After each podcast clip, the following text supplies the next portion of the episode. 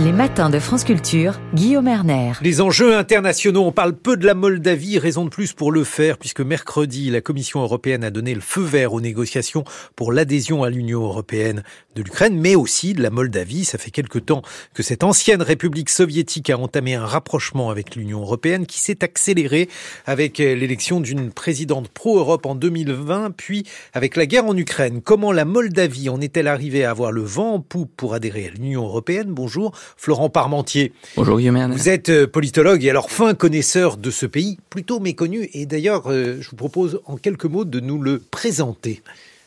La Moldavie est, ce pays, je crois, qui faisait dire à Frédéric Taillard de Worm dans dans la dans la bande dessinée euh, Quai d'Orsay, tiens mais on, va changer de, de rendez-vous. Ah, on va encore on va encore déplacer l'ambassadeur moldave. Ça fait déjà la septième ou huitième fois. Bon.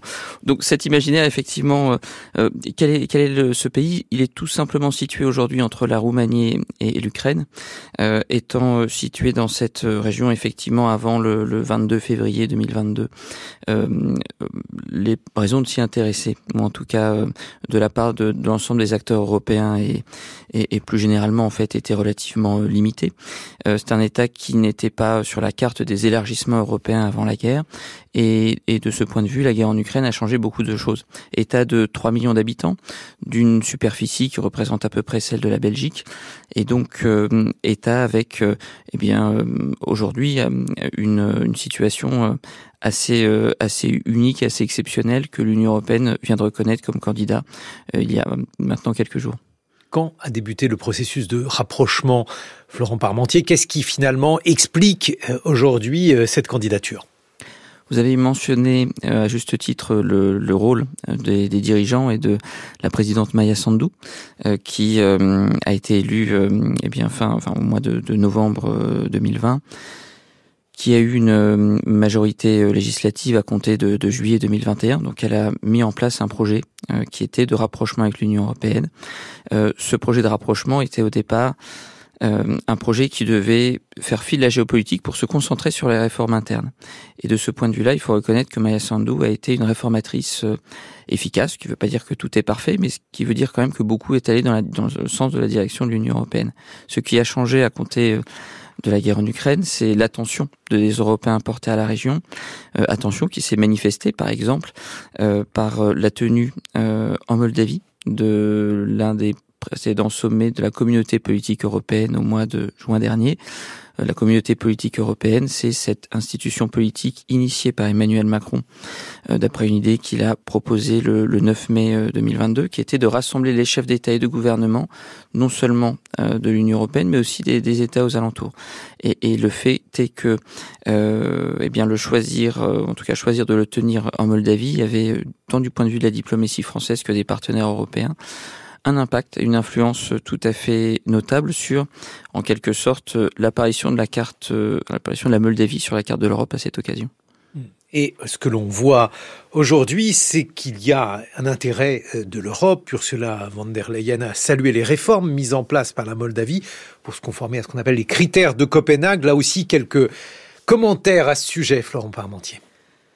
La Moldavie avait eu, euh, suite à la reconnaissance de son enfin de, ce statut de, candidat donc euh, l'an passé au mois de, juin 2022, un certain nombre de priorités sur lesquelles elle devait mettre l'accent afin de confirmer ce rapprochement européen.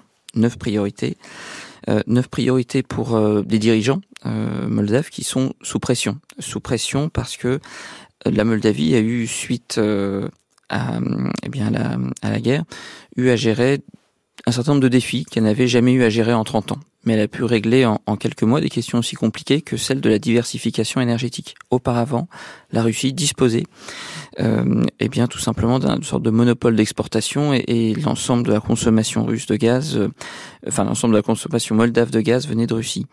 Euh, il faudrait parler également, depuis le début de la guerre en Ukraine, d'un certain nombre d'ingérences euh, qui ont lieu. Il faudrait parler de des menaces, des tentatives de déstabilisation sur le plan informationnel qui a eu lieu en, Moldavie.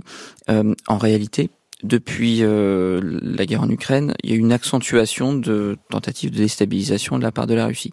C'est dans ce contexte effectivement qu'il faut comprendre euh, la motivation, j'allais dire l'envie réformatrice euh, de, de, la part du, du, gouvernement moldave actuel, à savoir réformer, c'est se rapprocher non seulement des règles européennes, mais aussi de protecteurs pour un pays qui souffre par ailleurs, euh, c'est un point à noter, d'un conflit séparatiste à l'est. Euh, conflit séparatiste. Alors là aussi, il faut qui est celui faire un éclairage. Euh, la Transnistrie, c'est au-delà du Dniestre, une toute petite bande de terre qui fait parfois quelques quelques kilomètres de de large, mais qui est assez assez longue. territoire donc qui est situé à l'est de la Moldavie, à la frontière avec l'Ukraine, où depuis 1992 s'est figé un cessez-le-feu. cessez-le-feu qui eh bien, euh, tout simplement, a, eu, euh, si on regarde le verre à moitié vide, euh, n'a pas donné lieu à un processus de résolution du conflit. Il y a toujours des soldats russes présents en tant que force d'interposition, mais qui, si on regarde le verre à moitié plein, c'est un conflit qui n'a pas fait un seul mort depuis 1992. Et si on c'est un conflit gelé. C'est un, conflit gelé, non résolu. Ce conflit non résolu, euh, eh bien, a fait l'objet d'un certain nombre de questions lors de la guerre en Ukraine, puisque lors des premières semaines, premiers mois, on se dit, mais est-ce qu'il y a d'autres États qui sont susceptibles de tomber d'être avalés dans l'orbite de la guerre en Ukraine? Et la Moldavie faisait partie de ces États dont on supposait qu'elle pouvait euh, faire, euh, eh bien, euh, faire les frais de, ce conflit.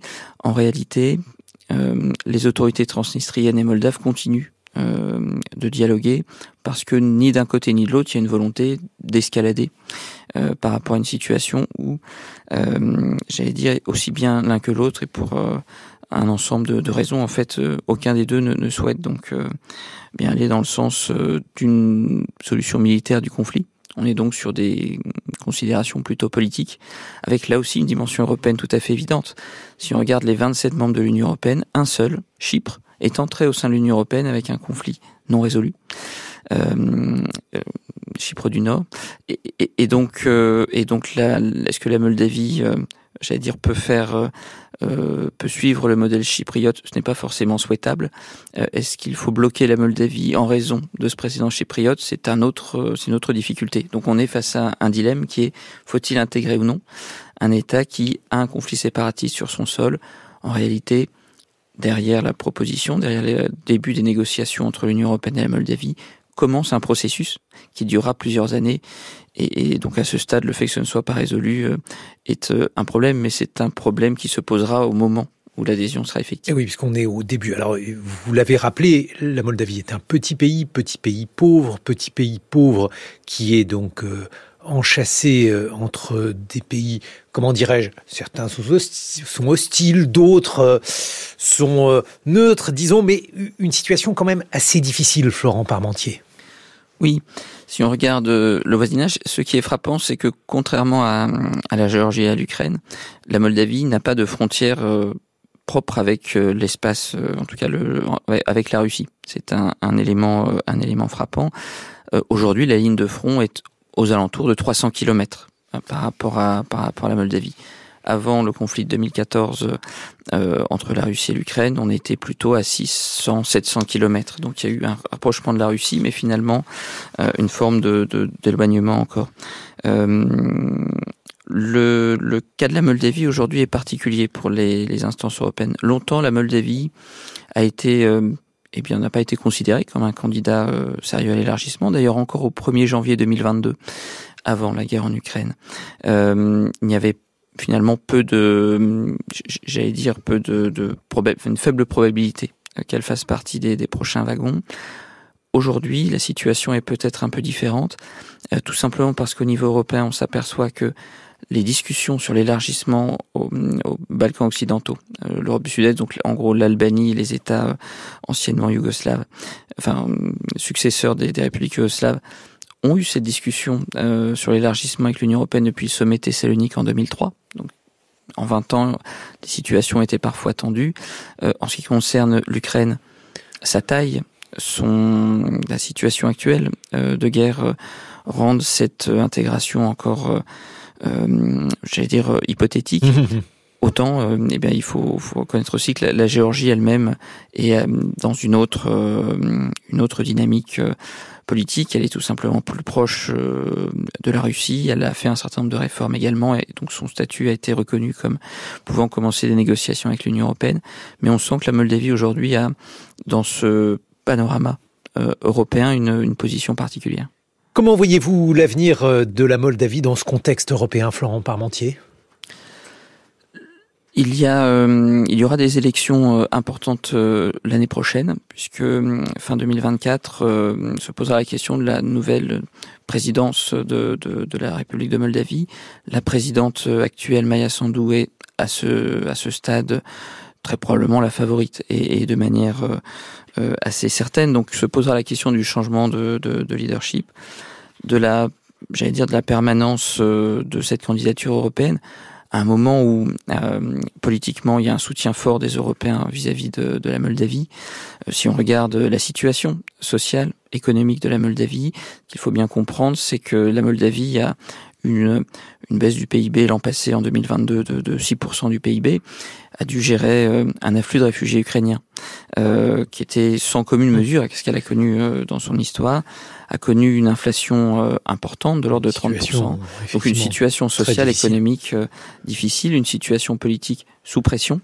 Et, et, donc la question qui se pose pour la Moldavie, très concrètement, c'est quel sera les résultats de la sortie de guerre de l'Ukraine. À partir du moment où on saura ce qu'il en est, eh bien de ce point de vue-là, on aura certainement euh, davantage d'éléments pour dire quel sera le rythme de rapprochement de, de la Moldavie et de l'Union européenne. Merci Florent Parmentier. Je vous propose de terminer par un vibrant Vive la Moldavie libre dans quelques instants. Vive la science libre et ça sera Alexandra Delbo qui poussera ce cri.